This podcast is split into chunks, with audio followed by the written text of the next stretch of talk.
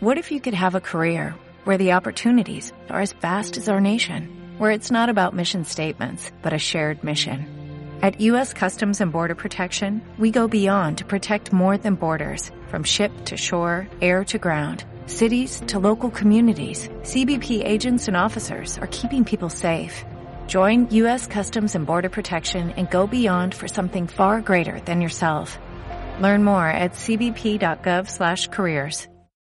Hola blogueros, ¿cómo están? Bienvenidos al podcast del blog de Chino Sánchez aquí en Spotify. Muchas gracias por seguir estas conversaciones. Recuerdo una plática con mi papá que decía algo así. Aprovecha las conversaciones simples, francas. Ahí es donde conoces el alma del que está enfrente y la tuya, porque eres un reflejo. Juan Belgrave, pronunciado Belgrave, es un personaje lleno de vida actor venezolano abriéndose las puertas en el mercado mexicano con mucho carisma, mucha sencillez y un aprendizaje constante. Esta plática me conectó a la humildad, a aceptar tu realidad, visualizarte en ella y darle para adelante.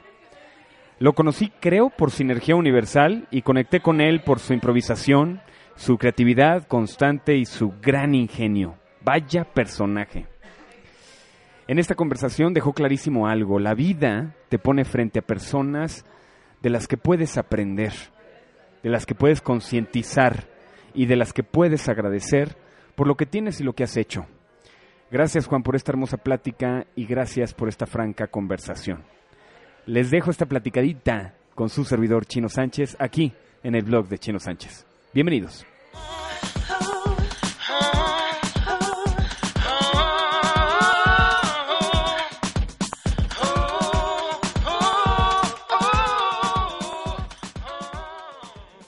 Como ansiedad o qué? Era más una ansiedad. Era más una ansiedad. ¿Comes por ansiedad, güey? A veces. Como no me pega tanto, me engordo mucho. A ver, probamos tu micro. Dale. Ah, yo pensé que ya habíamos empezado. Ya, ya estoy grabando, pero... Ya ves que luego cuando digo, ya vamos a empezar, güey, como que hay gente que se pone con una personalidad distinta. Ok. Escuchas un poco de delay, Muy bien. Entonces si de repente te, te apendejas, porque hay gente que se apendeja al escuchar su voz, puedes como quitarte uno o quitártelos, como, te venga mejor. Mejor. ¿De dónde vienes? Eh, Chapultepec. Es cumpleaños de una amiga. En... Hicimos un picnic. Un picnic piedrero, como dice ella. ¿Y qué significa eso, güey? Sí, pensé que lo ibas a dejar pasar. Piedrero. Este. El, como crack. Pero nosotros le decimos piedra. Entonces, un, un- un piedrero es un tipo que consume crack, está en la calle y duerme en el piso y está todo sucio. Y bueno, eso es un piedrero. Entonces, esta como era como un picnic piedrero porque era como improvisado, pues. O sea, como informal. Exacto, eso, eso, Ya, eso. No una comidita con toda la familia, ni... Exacto. Bueno, cada quien tenía que llevar lo suyo y en lo que llego todos todos eran vegetarianos, todos trajeron que sí, humus, fruta y yo llegué con una ¿Por qué ese tono sarcástico? porque yo llegué con una torta de tocino y, y milanesa y me sentí muy muy excluido, pero no, en verdad muy buena onda los chicos. ¿Cómo estás, hermano? Bien, compa, eh, contento por un lado, también como melancólico por otro. Hoy terminamos la, bueno, termino yo mi participación en la temporada de Pelirroja y con Pequitas en Teatro en Cortos. Y bueno, vamos a ver. Espero que vaya gente hoy, que la gente lo disfrute. Pero contento por otro lado porque es, es para algo bueno. Me salió una oportunidad en, en Orlando y en Miami para hacer stand-up e impro allá, así que me voy dos semanitas y regreso a mi vida cotidiana de mesero. La nostalgia se da porque dejas de hacer teatro en corto por el momento. Exacto, exacto. Solo por el momento, exacto. Oye, ¿De ¿qué te pasó a ti? ¿Por qué te, por qué te alisaste el pelo? No me lo lacié, lo que pasa es que el día de ayer tenía una cita en la noche. Ajá. Me corté el pelo porque ya lo traía un poco largo. güey. Ok. Ya incomodaba. Entonces dije, bueno, ¿por qué no un cambio en general? Pero, pero ya va, pero ibas a salir con una chica anoche. Sí, Y pensaste que al laciarte el pelo te iba a ver más amiga. sexy. Sí, lo creí. ¿Y, funcionó? o no? ¿Cogiste o no? Todavía no. Todavía no, Entonces bueno, creo que está no bien. sirvió, creo que no sirvió, está bien. Claro, eso, eso, eso es como traicio- traicionarte a ti mismo. O sea, te dices chino, te llaman chino y te quitas los chinos. Es como, no O Una manches. utopía, güey. Eh, también puede ser, también puede Una ser. distorsión de la realidad, nada más para llamar la atención. No, están buenos los cambios también. No te queda mal, ¿eh? No te queda mal. ¿De dónde viene Juan? Eh, ya te dije de Chapultepec. No, mentira. Eh, bueno, yo soy venezolano, hermano. No sé si ya lo notaste por Casi el, no se nota por el acento. por el acento. Pero no manches, también puedo tratar de hablar como tú y a lo mejor no te das cuenta. Híjole. Ahora, ahora estoy de mesero. Fíjate en, qué en- sucede. Ajá. Sucede que los extranjeros tratan de imitar el- el acento mexicano y siempre se van al acento de la telenovela de María, la del barrio. Claro, porque eso es lo que vi yo. Marimar, María la del Barrio y María Qué Mercedes. tristeza, qué O sea, tristeza que eso fue lo que exportamos. No, tristeza es que a Talía no se le ocurría otro nombre. O sea, de verdad, Talía, no te puedes llamar Rosa, la mentirosa, no sé. La trilogía de las Marías, güey. Tal La- cual. La conocen como a nivel internacional. La mariología. Venezuela. ¿Qué haces en México? Bueno, mi hermano, eh, como sabemos, Venezuela está muy, muy mal, muy mal. Ahora hay una luz en el camino, pero, pero venía muy mal desde hace unos 18 años. Sin embargo, no es esa la razón por la que me vine. Eh, independientemente de que mi país estuviera bien o mal, yo hubiese querido probar otros mercados en, lo que hago, ¿no? En mi trabajo. Eh, yo soy actor, pero, pero también hago impro, hago clown, hago stand-up comedy. Eh, mayormente soy actor de comedia, pero también a veces hago algo de drama. Ya había logrado, incluso en dictadura, hacer una buena carrera. Eh, tengo varios videos musicales, con una- unas cuantas películas, Papita Manitos O Tom. sea, también cantas. Eres una caja de Pandora, No, hermano. pero no canto. Yo actúo en los videos musicales. Estoy en uno de... De modelo. Sí, sí, como actor, como actor de la, de la historia. Viste que a veces los videos tienen como historias y eh, después salen los, ac- los cantantes cantando su canción. Eh, por cierto, estoy en uno de un, de un mexicano. Estoy en dos, gru- dos videos de grupos mexicanos. Uno de Camila, que va a salir dentro de dos meses. Eh, y uno de Francisco Elizalde, no sé si te suena, el hijo del gallo Elizalde. Eh, ¿De banda? llama- Sí, de banda.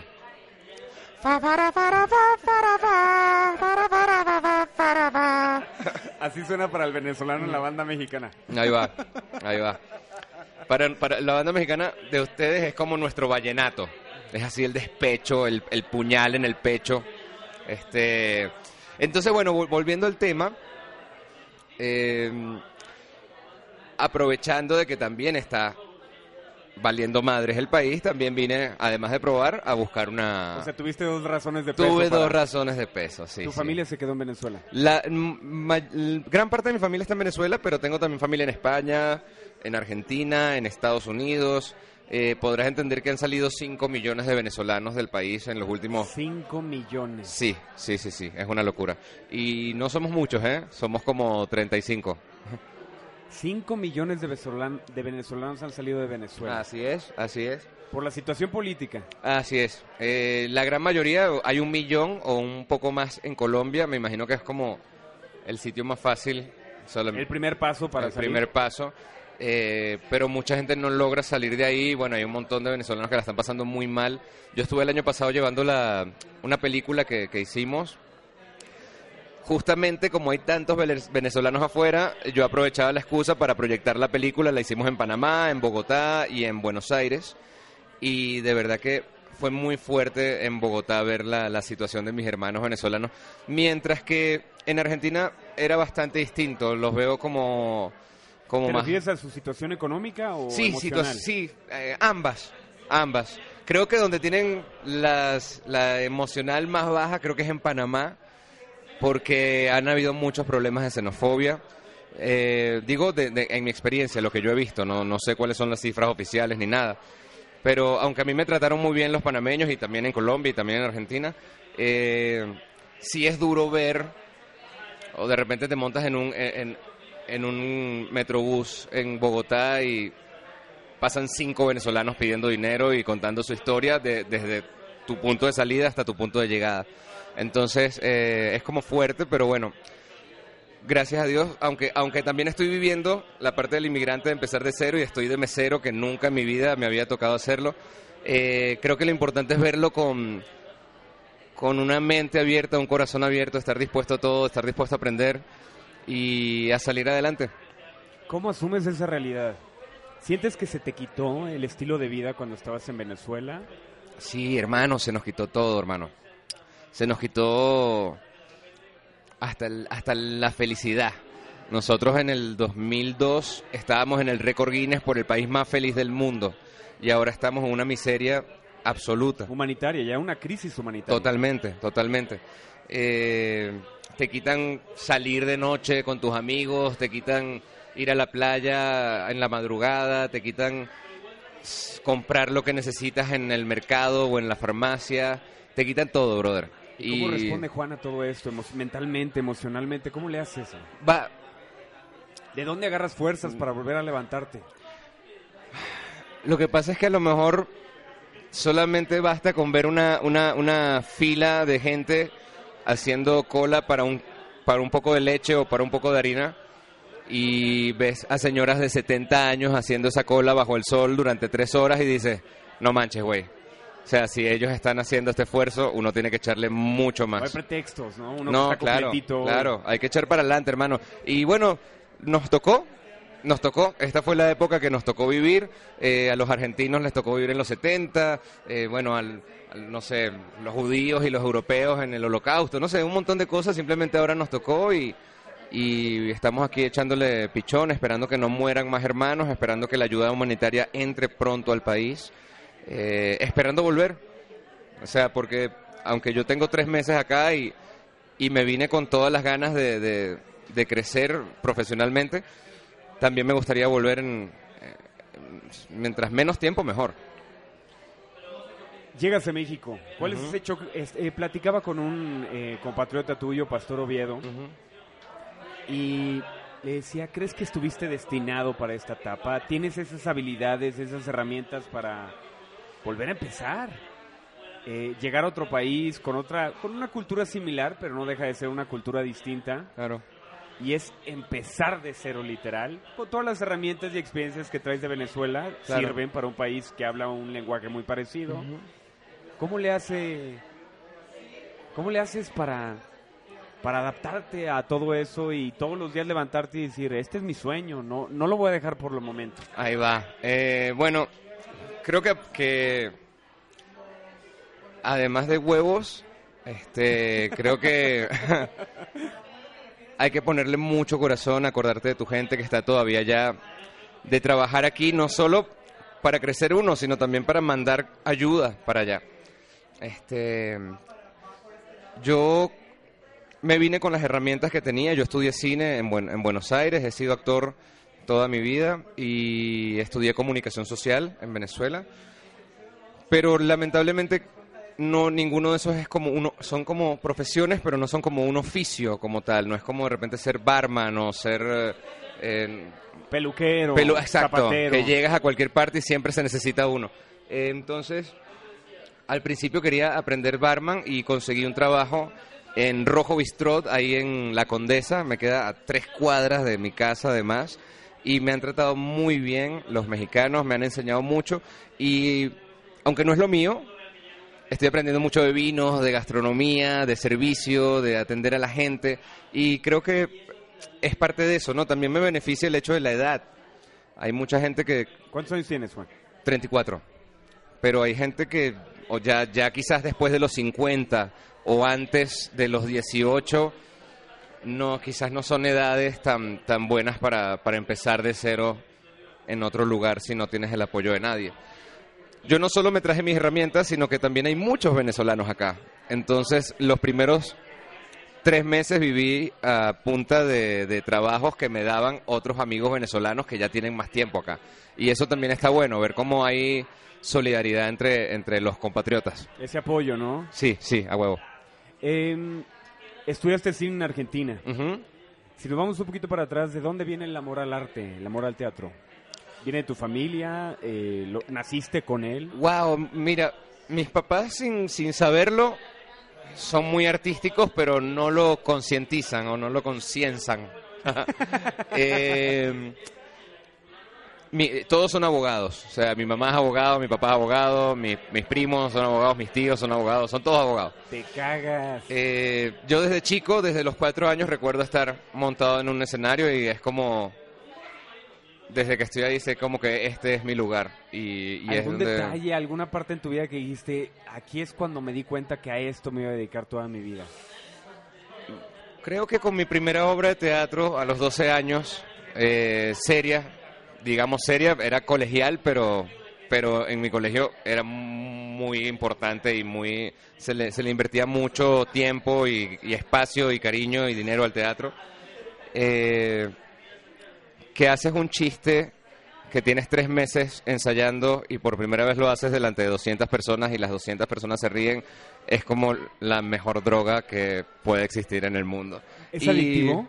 Es totalmente, tú sabes, tú eres comediante también, es totalmente adictivo. Y, y cuando eres, cuando se hace impro, es, que- es quizás la impro es más noble porque aunque tú te equivoques, la gente sabe que, que estás ahí tratando como de salir de un hueco y la gente disfruta verte sufrir y se ríe contigo. Pero, por ejemplo, lo que es el stand-up, que tienes tres, cuatro semanas trabajando en un chiste y cuando te toca presentarte y esa adrenalina de no sabes si, si va a funcionar o no, cuando funciona sientes el hombre más feliz del mundo y cuando no funciona te quieres matar, o sea... Es un arma eh, de doble filo, le Sí, diríamos acá pero en hay mucha adrenalina, hay mucha emoción y, y, y, y a, y a pesar de todo no hay un peligro, ¿no? Porque también hay adrenalina y emoción siendo policía, pero te pueden pegar un tiro. Entonces, este, en este caso como que lo que puedes sufrir es tu ego, en- a lo mucho. A eso iba. ¿Crees que no es peligroso porque la adicción tiene sus, sus, sus pros y sus contras? Y a veces como actor, a los que nos gusta improvisar en el escenario, ayer lo platicaba con otro gran colega, le decía, ¿qué tan difícil es seguir al, al guionista, al director, esas direcciones que te dan porque te están viendo en perspectiva junto con todo el show? Pero tú como actor, ese ego, esa intención, ese, esa experiencia que tienes, Claro. a veces no te, no te pega por el culo. Mira, bueno, me acaba de pasar con Pelirroja y con Pequitas. Eh, José Carlos Illanes, el gallego que escribió esa hermosa pieza, eh, también es muy clown. Si ves su canal de YouTube, es súper clown. Y es muy talentoso. Y yo cuando lo conocí, enseguida hicimos como clic y nos llevamos muy bien. Y fíjate que, ¿te acuerdas que en los ensayos, en la parte de clown, como que, no, ay, como que, no, como que nos entendíamos muy bien? se tiene que ir José y nos quedamos con nuestro director Miguel Ángel, que es más actoral, que es más de teatro. Entonces, claro, toca, es mi director, o sea, toca aceptar la- la- las cosas que dice y a veces uno dice, no, pero yo sé más de clown, pero bueno, está bien, hermano, usted puede saber mucho, pero tiene que seguir unas directrices. Entonces, bueno, a veces pasa eso, como también hay veces que yo llegué a los ensayos, ¿te acuerdas que falté como dos o tres días? Y me di cuenta que había hecho unos cambios el director para mucho mejor, que mejoraron mucho la apuesta. Entonces, ahí to- es como cuando tú dices, bueno, es verdad, cada quien tiene Hay su que estar cosa abiertos, ¿no? que aportar, tal cual, tal cual. Este, ¿qué era, ¿Cuál era la otra parte de la pregunta? No, no, no, regresamos a los 12 años cuando Ajá. te diste cuenta que el aplauso es muy adictivo para ti. Ok, este, ah, bueno, claro, ya me acordé. Me decías que si no era peligroso el, el tema del ego. Es peligroso Por la adicción, ¿eh? Claro, a, a uno le gusta que se ría de la gente y que, y que te entienda los chistes. Y de repente pasan años la gente riendo. Si un día la gente no se ríe, tienes dos opciones. O culpar al público o ver qué pasa en ti, qué cambió en ti y de qué manera puedes volver a, avivar esa llama que a lo mejor se apagó en ese esa momento. adicción, esa adrenalina, la adicción. Eso, a lo mejor pasó algo ahí que cambió y bueno, es cuestión de uno trabajar y estar todo el tiempo fresco y estar todo el tiempo eh, abierto a, la- a- a- a- a todos los todas las cosas que vienen de afuera. Hoy sabes, hoy sabes que tienes esa capacidad de improvisación, hoy sabes que eh, tienes que llegar a, ciertas personalidades, ciertos rasgos de tu personalidad que a veces no son tan gratos tocar, ¿no? Eh, sin luz no hay oscuridad, sin oscuridad no hay luz, tienes que ir a las cosas para recordarlas y poder hacerlas clown, exagerarlas. El prejuicio para poder hacer clown es muy importante, tienes También. que criticar para poder eh, Claro. exumir esa personalidad que estás viendo y Claro, que quieres criticar como artista, más no como clown, Claro, porque por más bien el clown es, es todo lo contrario. De hecho, ese es el el el estatus más bajo de la sociedad, es el clown. Eh, yo me acuerdo mi, mi, mi maestro de clown, que es argentino, por cierto, vive en Venezuela, él siempre cuenta que cuando fue a migración eh, le preguntaron que, cuál era su profesión y él dijo payaso. Y no estaba payaso dentro de las profesiones que se aceptaban dentro del registro. Y sí estaba prostituta. Y está más aceptado la prostitución eh, que, mi, que mi país no es legal como un trabajo que, que el mismo que el mismo payaso y ¿Y qué te dice eso de ese arte a ti la gente no lo entiende pero es es enorme pero la gente no lo entiende fíjate que por ejemplo si vamos a los Oscars un solo clown se ha ganado un Oscar. Fue el de La vida es bella, el italiano, Benini, Roberto Benini. Y además, claro, es un clown, pero está dentro de una historia del holocausto contada muy fuerte. Es la única manera en que se logró que un clown se ganara un, un Oscar. De resto, casi siempre es el drama lo que lo que llama lo que lo que la gente respeta más, ¿no? sí, Más con la como que la, no, no no empatiza, fíjate que hacer reír, o sea, la gente cuando la haces reír tú sabes, o sea, sales con una chica, no tienes que alisarte el pelo, pero la haces reír y ya, la tienes hecha. Este, sin embargo, no es algo a lo que la gente considera que hay que darle un- como un premio, justamente porque el payaso está muy subvalorado. ¿No? No sé, la verdad es que me llama mucho la atención porque no solamente lo estudiaste, invertiste dinero para, para, para poder compartir ese arte con el mundo. Clown estudié un, un poco en Venezuela y en Argentina, pero en Argentina lo que estudié fue realización integral de cine y televisión. Este, años increíbles. Estaba en la época de la Kirchner, así que no había inflación. Eh, y, y bueno, ahora después volví a Venezuela en el 2010 y estuve hasta ahora, hasta el 2018, trabajando mucho. Pueden ver la, las películas Papita Manito Stone, la pueden conseguir en YouTube. Eh, salió, salió, salió mucho teatro y mucha impro a pesar de que no llega tantas cosas. Y uno se da cuenta de lo necesario que es hacer intercambios internacionales. Eh, cuando pasan ocho años que, que- que no se hacían festivales ni de teatro, ni de impro, eh, ni, ni de stand-up en Venezuela, y te das cuenta cómo se va estancando las formas de hacer las cosas. Y de repente viene un taller de un colombiano, un taller de un argentino o de un español y empiezan a salir formatos nuevos. Nosotros estábamos un- un- sinceramente un poquito estancados justamente por, por el bloqueo que tenemos, ¿no? A la gente, a un maestro no, no le conviene ir a dar clases porque no pagas el pasaje con lo que, no, recuperas con, las, con el taller lo que, lo que gastas en el pasaje. Entonces, eh, está bueno también salir y ver otras cosas y ver eh, otros formatos y otras maneras de trabajar y otras dinámicas y y sí eso Hoy tienes una perspectiva distinta de tu carrera. ¿Qué le dirías al Juan cuando empezó a estudiar cine? Hoy que sabes qué es lo que has vivido, ¿cambiarías algo?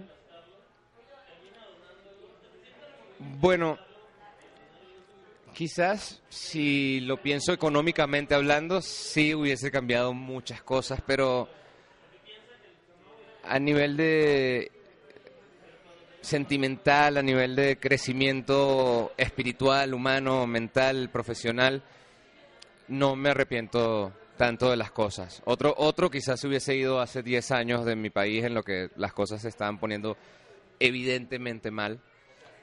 Pero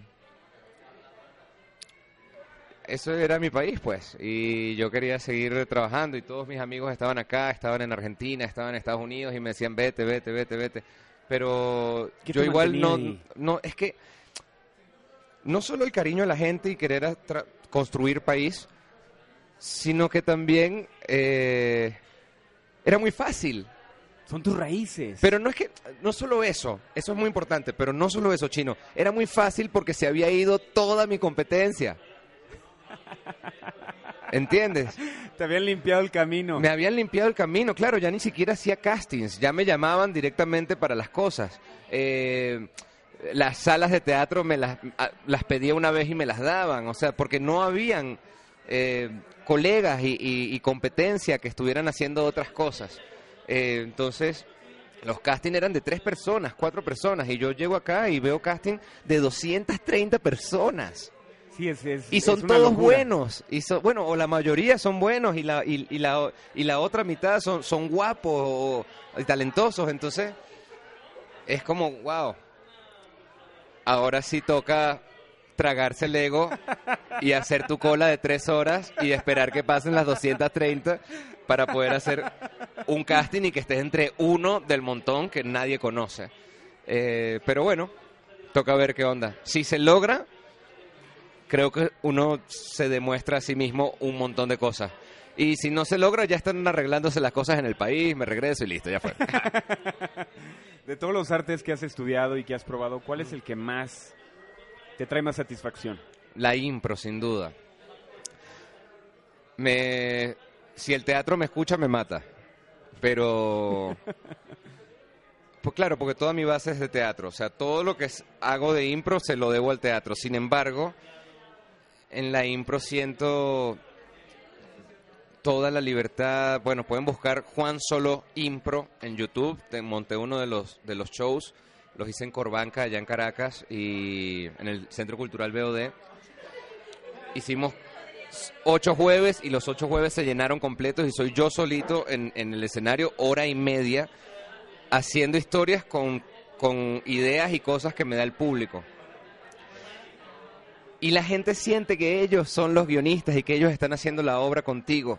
Y aunque están sentados en el, en el público, tú sientes que están como con ganas de estar ahí arriba contigo, porque no hay, más allá de que no haya cuarta pared, hay como, como un encompinchamiento. Eso se, Una se- complicidad. una complicidad con los con el público y cuando eso se logra, wow.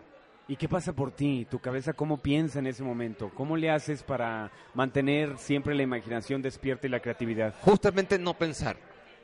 Justamente no pensar, estar totalmente totalmente en blanco y el cerebro es increíble, la forma el, cuerpo humano en sí es una máquina increíble y solamente tienes que confiar en tus instintos y te va a llegar solita y tienes que quitarte todos los filtros.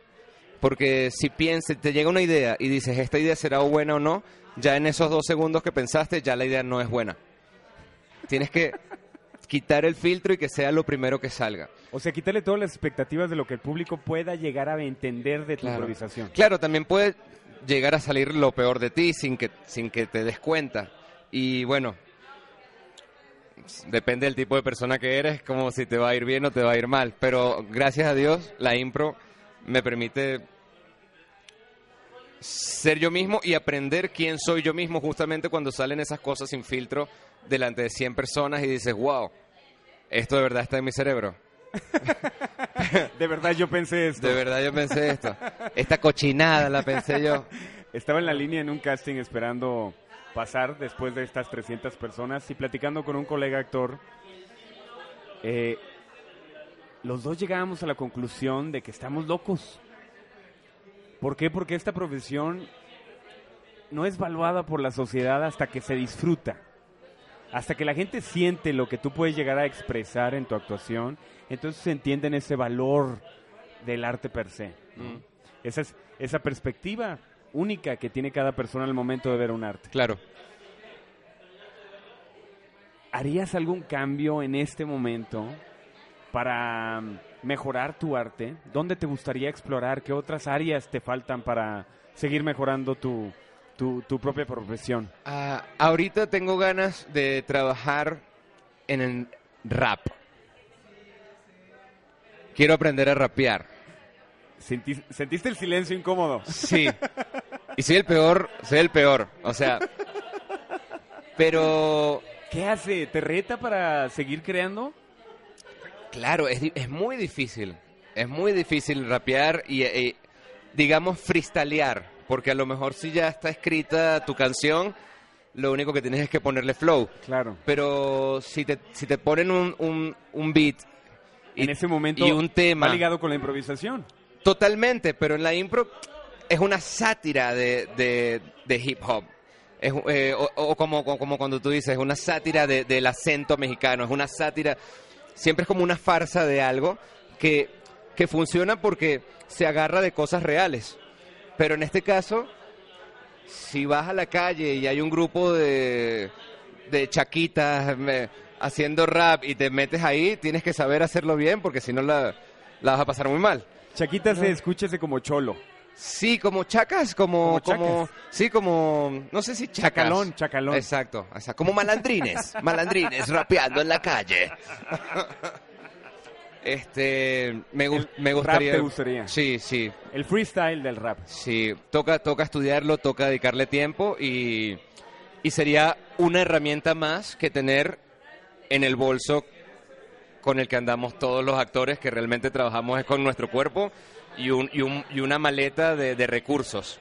Y sería un recurso más que estaría bueno tener. Juan, ¿la comedia se enseña? ¿La improvisación se puede enseñar? ¿O crees que se nace con ella? No, no, sí, sí se puede, sí se puede enseñar. Lo que pasa es que es muy difícil porque a veces es como enseñarle a un adulto que vuelva a ser niño. eh. Yo cuando me preguntan, sin tecnicismo, sin conceptualizar, ¿qué es la impro? Bueno, es como cuando uno jugaba de chico el policía y el ladrón. Si yo te disparo y tú no te, no te mueres, no quiero jugar más nunca contigo, no sabes jugar, no sabes jugar. O sea, lo interesante es, es eso, creerse, como dicen los niños, jugar en serio. Y a veces para un adulto, a veces es muy difícil volver a eso por justamente lo que hablabas tú de los prejuicios, de todos los prejuicios que, que- que se tienen y, y todos lo- lo- los escudos y, y las capas para, para que no vean quién soy yo y no estar expuesto. Eh, ¿Esto puede decir que a ti te vale madre lo que diga la gente de ti? ¿O crees que hay un poco de perjuicio también de tu parte? Mm, creo, creo que en parte sí me, me vale un poco madres. eh, en estos días hablaba con, tengo un manager, tengo una agencia desde hace tres días que me contrató. Felicidades. Gracias, hermano. Y Para los que no se dedican a este medio, tener una agencia es muy importante porque es alguien que te mueve más en el medio. eh, exacto. Y ahora tengo trabajo. la FM3 desde la semana pasada, así que ya puedo empezar a hacer casting. y esas Bienvenido, cosas. mexicano. Gracias, compa. Entonces, eh, yo, ella me, me pedía que le mostrara mis videos. Yo tengo un canal de YouTube donde hago videos de, de cómicos y tal. Y, y me dice, están buenísimos, pero tienen muy pocas vistas. ¿Y por qué no los promocionas? Y ahí, ¿por qué me vale madres? O sea, yo hago mis videos porque quiero... no lo hago por el y número. por- y porque me gusta a mí y porque quiero ver qué aprendo. Y si alguien un día se mete en ese canal y ven varios videos que le gustan, genial. Y si me dan like, genial. Pero mm, eso sí quizás me vale un poquito madres. Pero ahora que lo pienso, no me muestro completamente, por ejemplo, en las redes sociales. Hay cosas que no muestro. Entonces siento que realmente no todo me vale madres. ¿Qué es eso que no te vale madre? Oye, ¿Qué no es eso que quieres para ti nada más? Es su personal, que en este arte a veces es bien complicado y tú viviste el éxito en Venezuela, seguro lo vas a vivir en México, seguro lo vas a vivir en Estados Unidos. ¿Qué te gustaría mantener privado para ti? Oye, no sé, me da miedo contártelo por aquí en públicamente.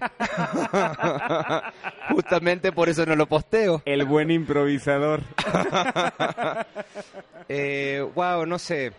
Hay Es cosas a lo difícil, mejor. Es difícil porque en la improvisación tienes que mostrar y dejarle un poco Claro. a la gente de ti. Sí, no, en ese, en, el- en la impro quizás no tengo tanto problema, pero al momento de las redes sociales siento que siempre muestro las cosas buenas, los logros, eh, la foto bonita, el, La farsa. el amigo famoso. Una sátira de la realidad. Y, hay cosas que realmente como que digo, a la gente no le importa esto, no lo voy a montar. O a lo mejor estoy triste y quiero hacer un video llorando y no lo, no lo voy a montar. No pasa, ¿eh? No ha pasado, pero, pero digo, eh, siento que quizás en la impro sí todo me vale madres, pero en otros aspectos no te puede valer todo madre, ¿no?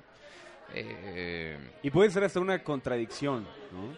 Bueno. Esperar que la gente contacte con tu arte y trate Mm. de verte como el actor que eres, sin mostrar un poco de tu ser y dejárselo compartirlo. Sí, totalmente. Sobre todo en YouTube. En YouTube la- lo que la gente quiere es ver al, al youtuber hablando a la claro. cámara como es. Sea gracioso, sea ordinario, sea como sea. Ah, yo no he hecho ni un video hablando a cámara. Son todos historia, ficción, ch- sketch, pero ninguno estoy que, hola amigos, ¿cómo están? Bienvenidos a mi canal, suscríbanse. O sea, en- en- en- eso no, ese tipo no lo hago. Yo creo que no, no se te da, güey. La creo que no. ahorita que utilizaste fue bur- burlona hacia los Sí. youtubers. Sí, sí, sí, sí. Ojo, lo respeto y me parece increíble cómo con una computadora o un celular puedes hacer que tanta gente se sienta influenciada por ti y tener tanto, ¿cómo se llama? Engagement, ¿no? Esa conexión. Sí, que tú digas, eh, vayan a comer acá que está buenísimo y, y va la gente y, me- y eso, eso me parece genial.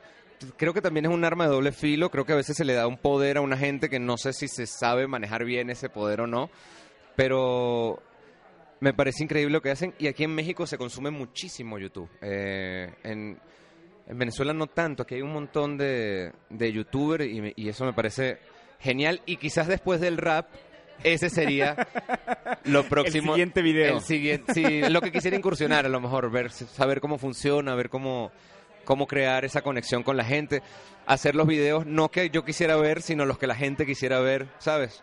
Pero ya habrá tiempo para eso. Cuando estabas en Venezuela, ¿cuál fue el, el- el punto de quiebre para venirte a México? ¿Cuál fue el punto de quiebre para tomar la decisión y decir, ok, llevo una carrera construyendo aquí en, en mi país, aquí están mis raíces, aquí está mi familia, pero si no me muevo, creo que me voy a quedar estancado a nivel personal y profesional? Claro, hoy, hoy estaba hablando por videollamada de WhatsApp con mi papá y mi mamá en Venezuela. En la otra pantalla estaba mi hermana en La Coruña, España. En la otra pantalla estaba mi novia en Buenos Aires, Argentina. Y en la otra estaba yo en Ciudad de México. Y me contaba mi hermana, porque le preguntó Andreina que, que cuándo fue el momento, y la historia fue así. Mi, novio se había cuadrado con un amigo para verse al día siguiente. Y cuando lo llamó al día siguiente, lo habían matado con un destornillador para No quitarle un celular En Venezuela. en Venezuela. Y fue en ese momento que nosotros dijimos, ya, nos tenemos que ir. En mi caso, fue en junio del 2017 cuando se aprueba y se hacen unas votaciones para las, eh, la Asamblea Nacional Constituyente, que es un paralelo creado por el gobierno dictatorial de Maduro cuando pierde por elecciones la Asamblea Nacional al perder las- el, el Congreso, al perder, al perder la Asamblea, perdía muchísimo poder. Y él creó su propia Asamblea Su propio fuera, juego. fuera de la Constitución. Entonces la Asamblea Nacional ya no, no- no vale madre, no importa lo que diga, sino lo que diga mi Asamblea Constituyente. Y eso fue en, en junio del, del 2016. Nadie fue a votar y el fraude fue así como que cuatro millones de personas fueron a votar y en la calle no había nadie cuando normalmente ves los videos, ves toda la gente yendo a votar y en este caso no había, son todos fraude todas las, las casi todas las elecciones. Entonces, Eh, aquí en México es como si tuviéramos dos congresos, uno para el presidente y otro Claro. para el pueblo. ¿no? Claro. Y bueno, dentro de esta Asamblea Nacional Constituyente habían como toda una, un montón de propuestas que hasta ahora no se han cumplido, pero era como que si iban para tu departamento y te sobraba una habitación, podían meter a una familia en esa habitación. Eran como cosas así. Entonces ahí mi novia y yo dijimos como que mira, ya está, vámonos. Nos veníamos a México a principios del 2018. A mí me salió una película, Dos Otoños en París. Y tenía que ver al celular o no. Este... Es que estoy aquí grabando para las redes. Ah, ok, de- muy bien. Y entonces nada, yo me quedé, ella se fue para Argentina y ahora eh, nos vamos a encontrar aquí Ella viene en a México. Sí, está por llegar, sí. Sí. ¿Te va, te va a ayudar eso emocionalmente? Yo creo que sí, yo creo que sí, muchísimo. Ella es mi otra mitad y, y tenemos desde septiembre separados. Entonces, además tenemos tres horas de diferencia. O sea, hablar, incluso co- comunicarnos a veces es complicado también. Muchas veces yo, yo estoy llegando del restaurante y ella está saliendo a su trabajo. Es como... Pero es parte de este proceso de ponerle huevos, de empezar de cero.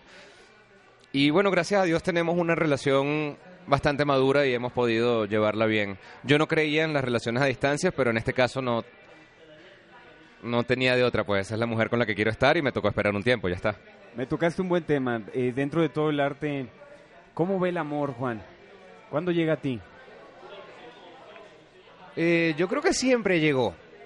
Siempre he estado rodeado de, de amor, aunque soy un tipo solitario, eh, me gusta busco mi propia soledad, pero... Abrazas tu soledad. Sí, total. Pero mi familia siempre fue muy amorosa, siempre me apoyaron. No económicamente quizás, pero en los otros aspectos. ¿Escuchaste, papá, en, mamá? la- en, la- en la- en los demás aspectos que sí podían y que sí lo necesitaba, siempre estuvieron ahí.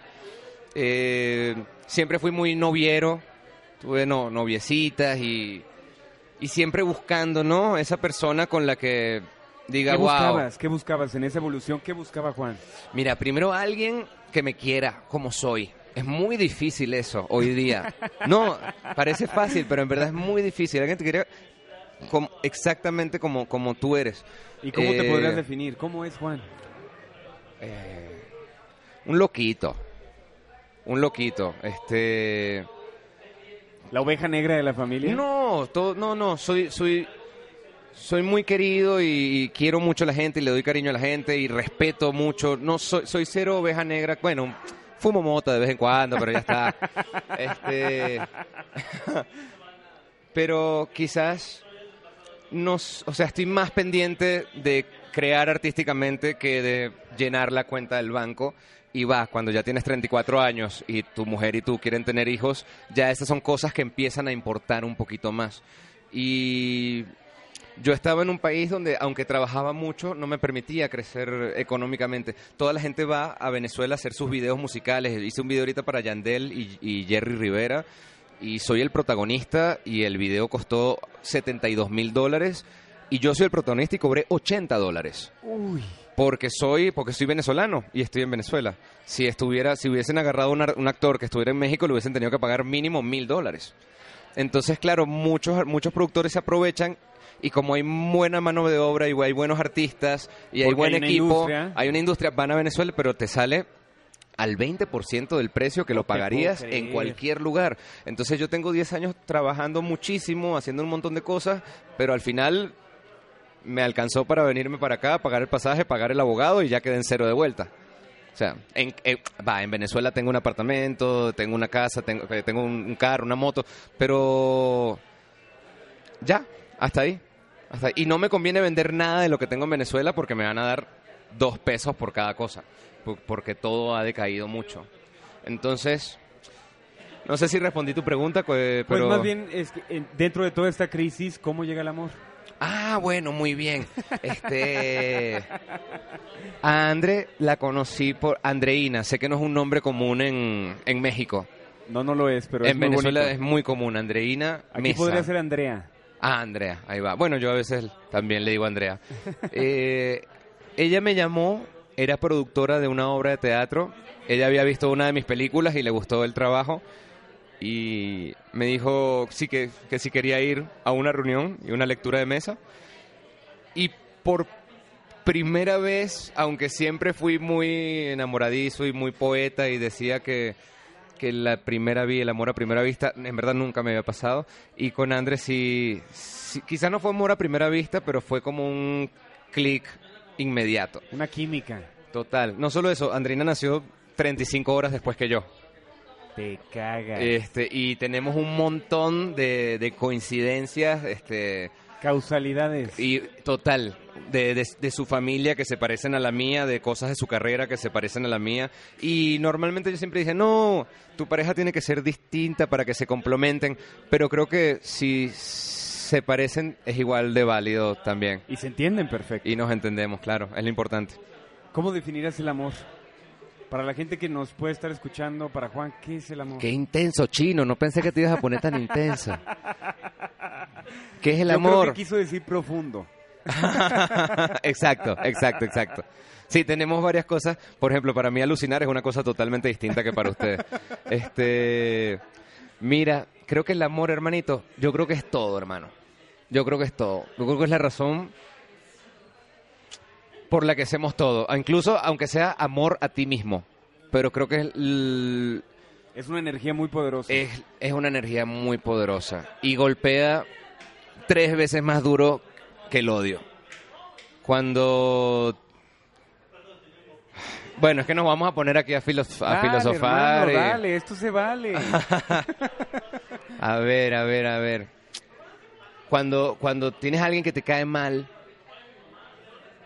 lo que uno normalmente hace es no querer, o sea, evitarlo, no compartir mucho con esa persona porque te cae mal, pero a veces trabaja contigo, vive contigo eh, y, no, y, no, y no puedes escapar de ello. Y uno sufre y uno, y uno se siente mal y, anímicamente y mentalmente. Y a veces uno lo que hace es darle la vuelta a la cosa y dice, bueno, vamos a darle amor a este cabrón a ver qué pasa. A esta, a esta- y, y las cosas cambian, hermano, de otra, pero amor de verdad, sin, sin esperar una cosa a cambio, ni que yo le di amor, a los dos días tiene que ser distinto. No, no, no. Amor incondicional. Con todo, ¿eh? Con todo. Hay que amar hasta los enemigos, compadre. Sí, sí, sí. sí. Para que la respuesta sea más tibia por Sí, parte de ellos. Sí, total, ¿Te, total. eh, ¿Te gustaría ser papá? Estoy loco por ser papá. Me preocupa que estoy loco porque sea una nena. Y me preocupa que sea un nene y, y- y lo odie. No, mentira. Pero, pero sí, sí, estoy loco por ser papá. Total. ¿Te gustaría? ¿Qué te gustaría enseñarle a tu hijo o a tu hija? ¿Qué te Mira. gustaría? eh, hoy que tienes una, una concepción muy eh, eh, plena de tu papá y de tu mamá, ¿qué te gustaría que tu hijo dijera de ti? Bueno, no sé, a ver, vamos parte por parte. Creo que a veces pienso que me gustaría irme al- a un estado en el interior donde hay una cascada y un campo Naturaleza. y criar a mi hijo ahí sin televisor, sin celular, sin golosinas y darle unos hasta los cuatro años que sea una persona que no tenga que, que crezca normal sin tanto y bueno y después de eso vamos ¿crees que poco a poco ¿Pero crees que es anormal tener tanta tecnología a la mano? creo que no nos permite desarrollarnos de la misma manera que nosotros nos desarrollamos de chicos. Y no sé si está bien o está mal. A cada persona le toca desarrollarse de, de propia... A cada país le toca desarrollarse a su tiempo. Este, pero a veces siento que no es justo. Siento que los chicos no tienen la oportunidad de defenderse. Ayer veía justo en Facebook un payaso, eh, pero payaso cara blanca, de, de- de- de niños, con, con nariz y todo, que decía, estaba haciendo una campaña para que no se pusiera más reggaetón en las fiestas infantiles. Y me parece una genialidad, porque como ves a una niñita de siete años cantando... No traiga paraguas como quiera, vamos alte. La temperatura está para calentarte. Es como, y claro, ella no sabe ni no tiene ni idea de lo que está hablando, pero, pero creo que no es justo imponerles a los niños muchas cosas que, que cortan la- la- lo bello y la inocencia de, de la niñez. Eh, obviamente no voy a hacerlo de volver a mi hijo ermitaño los primeros cinco años de su vida, pero a veces me gusta la idea. Como que a los cinco años le, le doy, no sé, un televisor con tres canales. a los siete años le doy un Game Boy, pero de los viejos de los 90. ¿sabes? Aquí la dictadura O de sea, Juan. ah, exacto, pero, pero, pero con amor, ¿no? Para que, para que crezca, porque a veces siento que los niños tienen tantas cosas que realmente no aprecian nada. Y bueno, depende de cada persona y de cada niño, no hablo por todos, pero creo que a veces es culpa nuestra eso. Y culpa del bombardeo de la, de la sociedad y de que pa- todo pasa muy rápido. Quizás yo le hago eso a mi niño y lo pongo en una sociedad y no va a saber desarrollarse como una persona normal como el resto, ¿no? Es un peligro también. Pero bueno, esas son cosas que a veces uno filosofa. ¿Qué sigue para Juan? ¿Dónde te ves? ¿Qué quieres, qué quieres seguir haciendo? Mira, hermano, este, hace unos dos meses mi idea era pasar unos tres años en México, a buscar comerciales, luego series y luego pasar a Los Ángeles.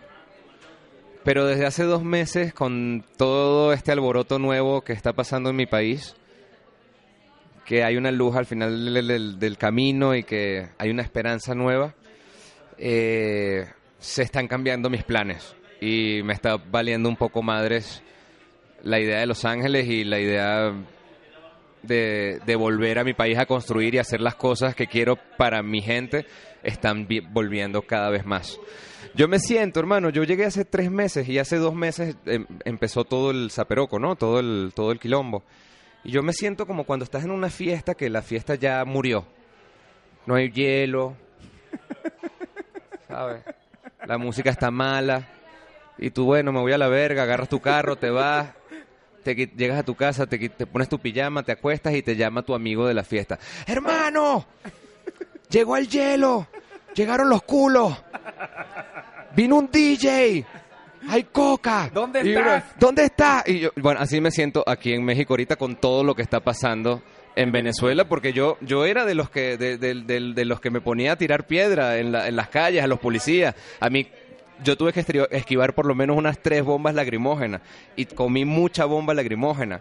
Este, y ver que ahora es que está dando efecto tantos años de lucha y que yo no estoy ahí para celebrarlo con ellos, me da un poco de bronca, la verdad. Pero es lo que decimos, la vida, lo que tocó vivir y las decisiones que uno toma. Lo que Así te toca, que- te toca, aunque te quites y te pongas. Ahí va, ahí va. Lo que, lo que es del cura va para la iglesia. Como compatriota, ¿crees que le debes eso a Venezuela? No, no, no creo que es que le deba algo a Venezuela. Eh, pero sí tengo ganas de, de regalarle lo, lo mejor de mí y de y decirle, bueno, mira, aquí crecí, esto es, esto es lo que hay y vamos a echar para adelante. Pero creo que no, no creo que sea una cuestión de que me siento una obligación. O sea, sí hay una obligación patriótica dentro de todo, ¿no? Pero Una pero ya, eh, corresponsabilidad. sí, pero ya hoy día uno ya es como ciudadano más del mundo, ¿no? Ya, ya, ya las fronteras como que son como otra, Solo están en la cabeza. como, ajá, ahí va. Este, si hago las cosas bien en México, también estoy representando a mi país y también estoy haciendo algo por, por mi país. Eh, así que creo que las dos están bien. Es increíble ver cómo, después de varias pláticas con venezolanos, el mexicano no puede conceptualizar eh, la grave situación y la crisis humanitaria que vive Venezuela. Eh, el apoyo creo que es necesario, no solamente de México, a nivel internacional, más allá de lo político, que ahorita creo que va a segunda mano. eh, hay que pensar humanamente lo que está sucediendo en el país. Hay gente que se muere de hambre en ese país.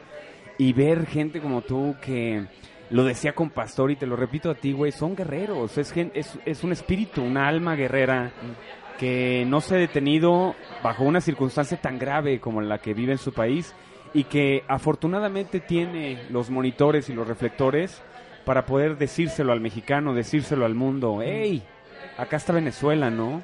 Este país que provee tantos recursos naturales al mundo, hoy necesita de su ayuda. Eh, gracias por estar aquí, güey. Gracias por esta conversación tan rica. Gracias por prestarte a, a abrir un poco el corazón eh, de tu vida, de lo que ha pasado, de lo que viene y cómo ante todo lo que has vivido, la esperanza no se muere, güey. Eso es de admirarse, hermano. No te lo digo de dientes para afuera.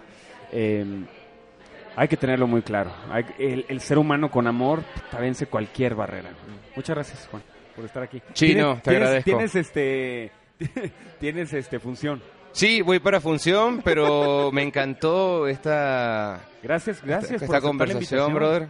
Y bueno, estamos a la orden. Si quieres por ahí le, mis redes, Por arroba, favor, por favor, para que la gente te contacte. arroba Juan Lebrow. Es como el bro, pero en francés. Lebrow. Eh, y bueno, en YouTube y en Instagram eh, son las que mayormente uso. Juan Lebro en, en YouTube y en Instagram. ¿Facebook tienes? Juan Andrés Belgrave, pero ya se complica la cosa un poco, correcto, ¿no? es Belgrave es mi verdadero apellido, que además se pronuncia Belgrave. Así que bueno, mejor dejémoslo en Juan Lebrow. Gracias, gracias, Juan. ¿Algo más que te gustaría decir? Vengan a ver la obra. eh, no. Decías sobre el tema de apoyar a Venezuela. Si no apoyan a Venezuela, por lo menos que les sirva el ejemplo. Eh, acaba de ganar un presidente que a las tres semanas apoyó al dictador venezolano Nicolás Maduro a nivel internacional y no hubo nadie que se alarmara. Y eso nos pasaba a nosotros hace 18 años. Entonces no estoy diciendo que va a pasar nada aquí, pero que, que cuando el jardín de tu vecino se está quemando, remójate las barbas, ¿no? Y ya, y ya. Tenía que terminar con algo de comedia, güey. Muchas gracias. No, saludos gracias a todos ti, tus gracias. escuchas. Abrazo. Coño, qué divertido. Claro, las barbas. Ahí lo tienen. Juan Belgrave, Belgrave. Remojemos nuestras barbas y aprendamos en los demás las virtudes que nos faltan. El amor es la fuerza y energía que mueve tu mundo. Déjate llevar por él.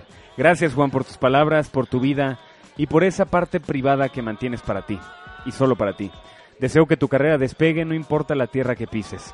Recuerden suscribirse al canal de Spotify, Facebook estamos como el blog de Chino Sánchez con V e Instagram Chino Sánchez Trejo. Les deseo lo mejor, les amo, son únicos. Bonito día.